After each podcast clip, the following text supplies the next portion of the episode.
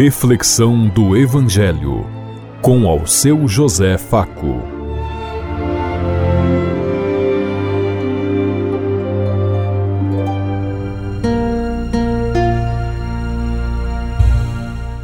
Paz e bem a todos os ouvintes da Rádio Construtiva e todas as emissoras em sintonia conosco e o povo que nos ouve. Queremos levar até você uma mensagem de amor através da palavra de Jesus Cristo, hoje no Evangelho de Mateus, capítulo 5, versículo 38 a 48. Domingo, 19 de fevereiro de 2022. Que a graça e a paz de Deus Pai, Deus Filho, Deus e Espírito Santo vos ilumine neste dia e seja uma boa notícia para todos.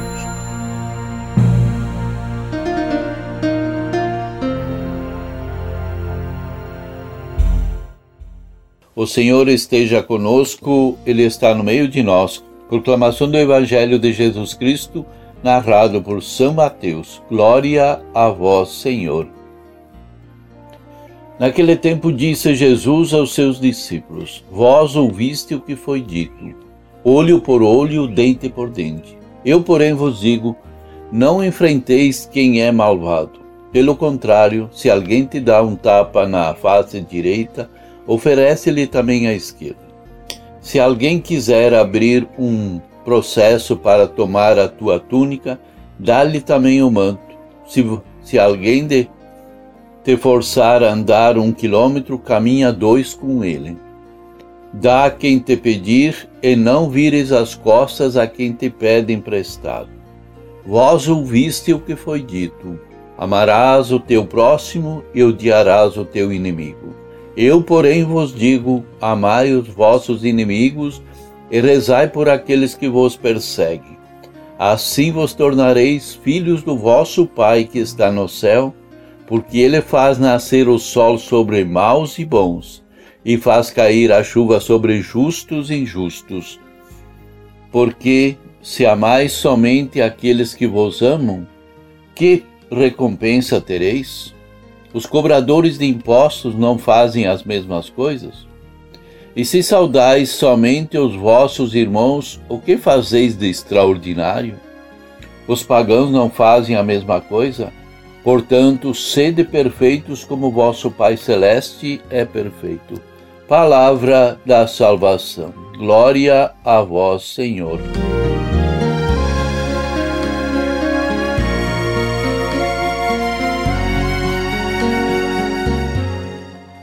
A palavra de Jesus nos parece escandalosa e surpreendente, porém totalmente coerente com a sua experiência de Deus.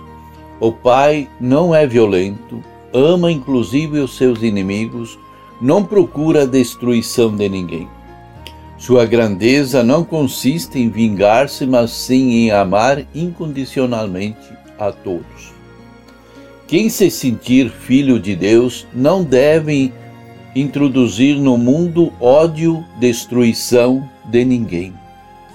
O amor ao inimigo não é um ensinamento secundário de Jesus dirigido a pessoas chamadas a uma perfeição heróica. A sua chamada quer introduzir na história uma atitude nova antes o inimigo porque quer eliminar do mundo o ódio e a violência destruidora tão presente no meio do mundo também hoje. Quem abraça a causa de Deus não alimentará o ódio contra ninguém, procurará o bem de todos, inclusive dos seus inimigos. Quando Jesus fala do amor ao inimigo, não está a pedir que alimentemos em nós sentimentos de afeto, simpatia e carinho para quem nos faz mal. O inimigo continua sendo alguém que, quem, que podemos esperar danos da parte dele e dificilmente pode mudar os sentimentos do nosso coração. Mas devemos de alguma forma manter a nossa serenidade para não entrarmos no jogo deles e fazermos o mesmo gesto de violência que eles fazem. Amar o inimigo significa, antes de tudo, não lhe fazer mal, não procurar nem desejar fazer-lhe mal. Não temos de estranhar se não sentimos amor ou afeto por ele. É natural que nos sintamos feridos e humilhados. Temos que nos converter quando continuamos alimentando o ódio e a sede de vingança, porque nós estaremos sendo iguais a eles. Quem é a favor, por exemplo, da pena de morte é tão culpado e é tão pecador e é tão condenado quanto aquele que pratica. Mas não se trata aqui só de de não fazer o mal. Podemos dar mais um passo até entrarmos, inclusive, dispostos a fazer-lhe bem e encontrarmos e nos encontrarmos aos necessitados.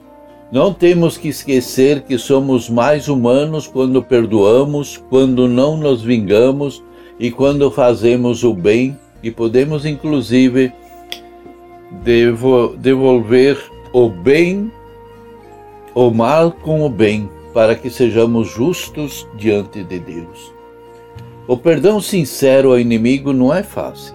Em alguma circunstância, a pessoa pode se tornar praticamente impossível liberar-se em seguida da rejeição, do ódio e da sede de vingança. Mas temos que praticar esse esforço dia a dia na nossa caminhada. Não temos de julgar ninguém a partir de fora, a partir do ódio, do mal. Só Deus nos compreende e perdoa e torna incondicional, inclusive quando nós somos capazes de perdoar, cabe a nós sim lutarmos sempre para sermos melhores e transpor os muros que podem nos condenar. Precisamos fazer como Deus e buscar sempre o bem e o direito e a vida de todos. A condenação e a morte e o juízo Cabe a Deus e não a cada um de nós de fazermos a justiça a partir dos nossos critérios e do nosso mundo. Você já consegue dar a outra face quando alguém te ofende? O que você entende por dar a outra face? Você tem aberto algum processo contra alguém quando expõe ao crivo dos outros pelos seus comentários? Você quer se parecer com Jesus? Como é sua vida, seu dia a dia, dentro da família, no trabalho, em todos os lugares? Você trabalha com fé, com alegria, com vida, divulgando vida e amor?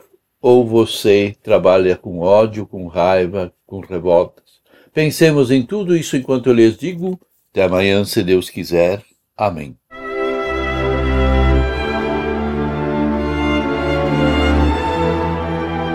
Você ouviu Reflexão do Evangelho com ao seu José Faco.